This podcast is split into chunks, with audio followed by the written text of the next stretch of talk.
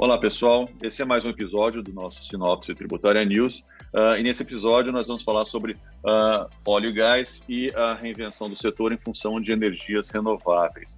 Aqui nós temos então o meu sócio Felipe Férez, que lida com projetos de infraestrutura e é, é, muito vinculado às operações envolvendo óleo e gás. E temos também meu sócio Leonardo Holmes, uh, meu sócio na área tributária, que também trabalha bastante com esses projetos envolvendo óleo e gás. Uh, e eu sou Luiz Felipe Ferraz, uh, sócio na área tributária também do escritório, lido bastante com essas questões e acho que nós três conseguimos contribuir, então, para um panorama nesse setor. Felipe, eu queria entender um pouquinho, acho que pode explicar para todo mundo, como é que você tem visto o setor uh, de óleo e gás, uh, vamos dizer, como se estivéssemos falando de uma reinvenção do setor, uh, numa migração do setor para questões envolvendo energias renováveis, então seria do, do mais velho para o mais novo. Como é que você tem visto isso? Quais são as perspectivas que você tem visto para o futuro? Bom, o, na verdade, é, a gente está vendo o início de uma de uma grande revolução no mercado de energia. Isso tudo, na verdade, começou a ganhar muita atração lá atrás, né, por conta do Acordo de Paris, é, muita pressão da sociedade, especialmente a sociedade europeia, é, muito ligada nesse tema de aquecimento global, né, muita força política em determinados partidos políticos em, em, em países europeus, é, pressionando é, para que essa pauta ganhasse mais força e de fato vem ganhando força e a gente está é, vendo, então, como falei, o início dessa revolução energética. Né? Muitos falam em transição energética, é, até roubando aqui a frase, na verdade, da Luísa Bosch, da, da empresa de pesquisa energética, eu concordo com ela, que, na verdade, não vivemos uma transição energética, vivemos um período de adição energética. Por quê? Porque o mundo vai continuar crescendo, e a demanda por energia vai continuar crescendo. O que está acontecendo é que uma parte dessa nova demanda por energia ela está sendo suprida por fontes renováveis, o que não quer dizer que também não esteja havendo é, um aumento da utilização das, das fontes tradicionais é, de energia. Né? Isso, isso é um fato. Então, a gente vê também que a demanda por óleo, né, por gás, é, é, vai continuar subindo, vai continuar aumentando, mas por conta do Acordo de Paris e pressão, principalmente na Europa, é, e também vemos isso na, na, na China, que precisa reduzir o papel do carvão na matriz energética dela, a gente vê aqui um, é, uma participação cada vez maior das fontes renováveis. E, e falando especificamente do setor de óleo e gás, natural que empresas de óleo e gás tradicionais participem desse jogo.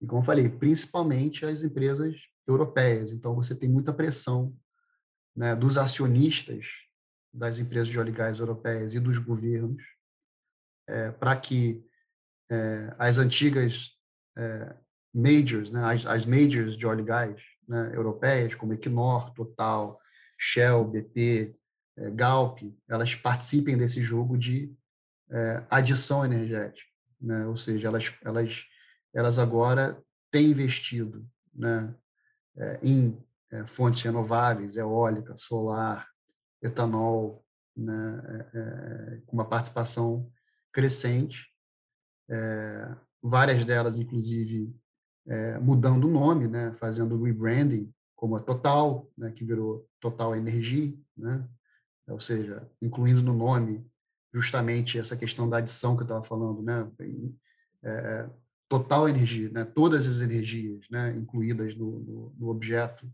é, da Total, é, é, a antiga Statoil, né, Statoil, óleo estatal, mudou de nome para Equinor, justamente dá uma essa ideia de de, de transição energética. É, BP, né, há muitos anos chamada de, de Beyond Petroleum, né, informalmente. Então, a gente tem visto é, é, cada vez mais as, as, as, essas, essas majors europeias participando desse jogo de transição ou de adição energética. É, e aqui no Brasil também, né? Todas elas estão presentes. A gente vê cada vez mais elas investindo em parques eólicos e, e projetos solares principalmente no, no, no Nordeste, né, em, em Minas. É, mas não só eólica e solar, né? A gente vê, a gente viu a BP fazendo uma joint venture com a Bung né, para o setor de, de, biocombustíveis. A gente viu a, a, a Galp, né, aumentando a participação dela é, no setor ali de, de, de, é, de óleo de palma né, no Pará. Essa revolução está acontecendo. É, é, as empresas de óleo e gás, principalmente as europeias, estão participando ativamente é, e é uma mudança cultural é, não só das empresas, né, mas também é, dos seus prestadores de serviço. Então, aqui no escritório, né, a gente, a, a equipe de óleo e gás e, e, a equipe aí de tributário, que historicamente sempre focaram muito nessa parte de óleo e gás, a gente conjuntamente tem cada vez mais atendido esses nossos clientes e acompanhado os nossos clientes nessa, nesse processo de transição ou, ou, de, ou de adição energética. E isso é ótimo, né, não só para o meio ambiente, mas também gera muita oportunidade muito, e muitos novos negócios é, é, para os escritórios de advocacia, para os contadores, para todo, todo mundo, para todos os prestadores de serviço que, geram, que giram em torno é, dessas empresas e, e têm participado dessa, dessa revolução em conjunto com, esses, com os seus clientes. Então, é um, é um momento muito interessante do mercado é, e eu acho que está tá todo mundo é, se beneficiando dessa, desse, desse processo. Ótimo, acho que isso realmente parece ser é, é, promissor para nós aqui no país, para o mercado, para as empresas, vamos dizer, para o público também, mas obviamente, uh, provavelmente isso vai ter que ser uh, ajudado de algum jeito uh, o governo vai ter que dar uma mão para as empresas para que isso mude também. Eu acho que, Léo, você poderia dizer para a gente se existe algum tipo de benefício, aí estou falando federal, estadual, municipal, o que quer que seja, que seja previsto uh, ou estabelecido hoje para alguma dessas empresas ou para este setor específico? Bom, primeiro, olá a todos também, né? Prazer aqui estar mais participando de, de mais um podcast aqui do Matos Filho. Eu acho que, acho que antes de entrar até um, um pouco, Felipe, na questão de benefícios. Acho que né, para a gente que lida aí no dia a dia com o setor de óleo e gás, né, acho que como, como, o Felipe colocou, né, tem uma questão aqui de adição energética, né, e, e, e eu acho que assim, o, o, que os departamentos tributários das empresas de óleo e gás hoje vão enfrentar, né, quer dizer, a partir dessa mudança do investimento né, é, é, nesses novos projetos, né, é, são desafios, a gente sabe que complexos, né? da mesma maneira que a gente sabe que o Brasil é um país de tributação bastante complexa, né? e, e a indústria, para a indústria de óleo e gás não é diferente, é uma indústria muito dependente de benefícios fiscais, né? como muitos dos segmentos econômicos atuantes no Brasil, mas é uma indústria de investimentos pesadíssimos, né? plataformas de valores de, de bilhões de dólares, né? então são valores muito significativos, são investimentos muito pesados e que, e que podem, inclusive, né, é, não resultar. Né, é, é, as empresas podem não encontrar óleo ou não encontrar gás. Né? Mas o que eu queria pontuar aqui, especificamente em relação à, à, à tributação em si, né, então acho que nesse aspecto são, são, assim, existem benefícios fiscais para os dois setores, né? tanto para o óleo e gás, tanto para a parte de energias renováveis, como a gente vai colocar. Né? Mas antes de falar um pouco da, de, de, de eólico né, e de solar especificamente, a gente vê hoje, né, a gente estava batendo um papo aqui antes do podcast, né, é, é, a gente está falando de renovável, né, mas a gente já tem hoje um movimento muito forte né, de energia limpa, né, através de geração de energia por termoelétricas, né, e uma transição para a utilização né, de gás. Né, a gente vê isso acontecendo também para muitas indústrias, né, então, hoje tem um mercado aí muito pujante, é, e muito por conta do pré-sal. Né? As empresas de petróleo, na sua grande maioria, sempre foram exportadoras no Brasil, né? as IOCs, as International Oil Companies, sempre exportadoras. Então, e se a gente for olhar para a parte de exportação, pelo menos via de regra, né? tendo em vista as imunidades e as isenções que o Brasil concede para importações, para exportações em geral, são atividades que não eram tributadas. Claro, você tem algumas complexidades, de estruturação do, dos modelos de venda, mas em termos de tributação, praticamente toda atividade desonerada, a parte de vendas, né? não a parte de investimentos, de importações de equipamentos, e produtos para o desenvolvimento da atividade. Tá? É, mas a gente passa a ter agora um mercado grande para o gás que é produzido na costa brasileira. Então, a gente vai começar a ver as empresas petrolíferas, e elas já estão vivendo isso, os departamentos tributários já estão vivendo isso, né, que é lidar com a parte local de, de venda de gás ou de monetização desse gás, seja para geração de energia, é, seja para indústrias em geral. Né? A gente tem participado também de muitos projetos de, de LNG, né? com, com projetos de regasificação, é o Regas to Power ou Gas to Power, que seria esse aplicável mais para as empresas de petróleo, com o gás encontrado aqui na costa brasileira. Né? Então, esse é um ponto que hoje, em termos de tributação doméstica, as empresas já estão começando a lidar. É, especificamente, né, agora falando de, so, de projetos solares e, e eólicos, né, o, o, que, eu acho que a gente tem de diferença? Né? Acho que tem o, o modelo de operação em si, né, é, o modelo de construção dos projetos. Né? Eu acho que os departamentos tributários, as empresas em si, as áreas comerciais vão enfrentar é, negócios diferentes, né? É, se a gente for pensar a indústria do petróleo hoje, ela funciona muito, né, as aquisições se dão muito via asset deals, né? São aquisições de ativos. Os, esses projetos eólicos e, e de energia solar, né, na sua grande maioria, são projetos né, mais de, de, de M&A, né, que envolvem share deals, né, envolvem investimentos iniciais, inclusive, né, através de pessoas jurídicas com uma, com uma estruturação né, específica. É, você tem sim benefícios, né, até porque acho que similarmente e o que a gente escuta muito dos atores né, das áreas comerciais é que sem esses benefícios fiscais, sem subsídios, né, que há também regulatórios, é, dificilmente esses projetos decolariam no Brasil. Né? Então, então hoje, conta-se sim com benefícios de praticamente todos os tributos para importação, tanto os de ICMS, que os estados concedem, né, seja através de diferimentos ou de, ou de isenções. Né, há um convênio né, que regula isenções para é, é, vários tipos de equipamentos né, eólicos e solares, né, que é o convênio 101. É, você tem reduções de alíquota de IPI, você tem o denominado ex-tarifário né, para o imposto de importação, que, aliás, hoje né, a gente tem discutido isso com a indústria, né, com vários clientes que estão investindo no setor nesse momento. Há um prazo para esses ex-tarifários até 31 de dezembro de 2021. Tá? A expectativa é que esses ex-tarifários sejam todos renovados, mas há hoje uma discussão no âmbito do Mercosul, né, é, é, em que tem, que tem, que tem que haver um acordo entre o Brasil e a Argentina né, para que o Brasil possa continuar concedendo ex-tarifários com a redução do imposto de importação. Né? Então, o imposto que fica ali em torno de 14%, geralmente, né, com a concessão dos ex-tarifários, que são regimes concedidos quando não há uma produção local equivalente, a preços equivalentes, a alíquota é reduzida a zero, em alguns casos a 2%, então é uma economia bastante relevante para o setor, né, tendo em mente, claro, também que a gente sabe que hoje já há uma indústria local né, na fabricação né, o, o Felipe Férez está aqui com a gente, sabe bem disso, né? acho que o estado do Ceará e outros estados do Nordeste hoje já têm indústrias que, que fabricam pás e aerogeradores locais, né? então acho que cada vez mais né, a gente vai começar a ver talvez um, é, um, um, uma limitação na, na concessão de ex-tarifários à medida que o Brasil conseguir começar a produzir equipamentos aí do mesmo nível e equivalentes. Então, tem essa questão do ex-tarifário hoje em discussão.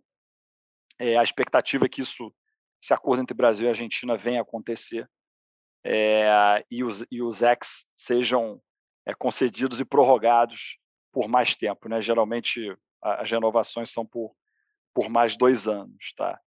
É, em termos de, de, benefícios, eu diria que é isso, Felipe. É, é, e aí eu acho que tem também um pouco parte de desafios também, que é na, na, própria venda da energia, né, como a gente sabe, sujeita ao ICMS, né, mas em muitos casos é, os contratos né, que essas empresas entram em leilões e acabam obtendo contratos, né, os PPAs, com vendas para outros estados. A gente sabe que a energia hoje, a venda para outros estados, ela é imune. Né?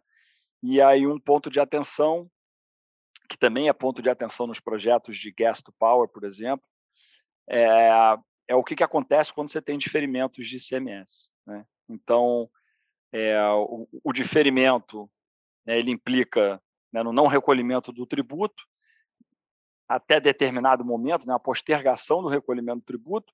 Em muitos casos, ele se torna uma isenção se você tem uma exportação na ponta, né, e, mas em muitas situações os próprios estados exigem o diferimento, né, principalmente quando você tem uma operação dentro do, dentro do país ah, em que não há incidência do imposto. Né? Então, acho que o desafio, e esse sempre é um trabalho muito importante né, é, nosso e das empresas, de pesquisa e de, de revisão das legislações estaduais em relação à manutenção do crédito ou da extensão desse diferimento ou da aplicação dessa imunidade para que realmente não, haja, não acabe havendo um impacto de custo né, ao longo do projeto né, e, que, e que haja sim uma neutralidade. É, eu diria que esses são, para mim, assim, pelo menos à primeira vista, né, acho que os pontos mais relevantes. Né, um, um outro ponto que talvez me venha à cabeça aqui é a forma de construção né, desses parques eólicos e parques solares, né, as modelagens que são adotadas. A gente sabe que na venda desses equipamentos com instalação, né, via de regra, está sujeito só ao, ao, tributo de venda, o que nesse caso não haveria por força do convênio, ICMS, né? mas a gente tem notícias aí de autuações de SS em relação à parcela dos serviços de instalação, como se isso fosse segregado né, da venda do produto. Tá? Então, acho que a estruturação dos EPCs, as estruturações contratuais nos modelos de aquisição dos produtos também são muito importantes para que haja uma eficiência fiscal nos projetos. Eu diria que, sim, é. do meu lado, que é basicamente isso. Eu tenho certeza que você tem coisas aí para contribuir. Não, acho que aí entra a questão do RAID também, né? Porque já que você está falando de autogeração e muitas discussões aqui em função de de benefícios passam pelo REID também e, os desentendimentos da Receita Federal sobre o que seja um projeto realmente sujeito ao benefício de piscofins, à isenção de piscofins para fins de, de, aplicação desse benefício. A, gente está falando também de mercado se movimentando nesse sentido, desde, desde venda de energia, de certa, de, de, de forma direta, como também para a própria autogeração. Então, a gente tem trabalhado, visto esses projetos de autogeração em que as próprias empresas de energias acabam uh, se vinculando aos seus próprios clientes em estruturas societárias também para poder fazer a geração de energia de forma, em forma de joint venture. Né? Ou então, às vezes, também fazendo isso como uh, uma prestação de serviço mesmo, às vezes, da própria geração de energia. Então, essas estruturas são importantes mesmo, elas têm que ser vistas caso a caso, e é como elas são realmente são vistas. Mas acho que são movimentos do mercado e que são, e são importantes, devem ser lidos dessa forma, porque claro que uh, eles têm que ser bem colocados para que a gente não gere problemas contingenciais para o futuro, antes que o barato acabe saindo caro. Né? Acho que o gás ele é o, o, um ator importante na, nesse processo de transição ou adição energética. A gente vê cada vez mais empresas bem focadas na, na exploração e produção de gás, o GNL né, é uma, é uma commodity, e é, é, um, é, uma, é um combustível muito abundante, então tem um papel muito importante, né? Ele, ele, ele é menos poluente do que do que o óleo combustível, óleo diesel. É, então, é, não chega a ser um combustível verde, mas é um combustível um pouco menos poluente e, importante nesse processo aí de descarbonização. É, e aqui no Brasil também está vendo, né, com a nova lei do gás que, que, que foi é, aprovada agora e editado em abril, é, os movimentos dos estados para mercado livre de gás. Então, a gente vai ver uma utilização cada vez maior do, do gás, seja para geração de energia elétrica, né, termoelétricas, seja para é, como, como insumo no, no processo produtivo é, para diversas indústrias. Então, o gás tem um papel importantíssimo é, de transição, mas também de segurança energética. Né? É, o consumo de energia só, só, só, só vai aumentar, apesar do, do pouco crescimento do país, mas a tendência é sempre do aumento da, da demanda por energia. E é, e é importante ter, então, um combustível que não seja de uma fonte intermitente, como é eólica e solar. Né? Eólica e solar é, são as energias do futuro, né? extremamente importantes, mas é, não dão a segurança energética que é, o gás natural dá. Então, acho que o gás tem esse papel e, e, cada vez mais a gente vai ver a utilização do gás natural é, na matriz energética mundial, e não só no Brasil.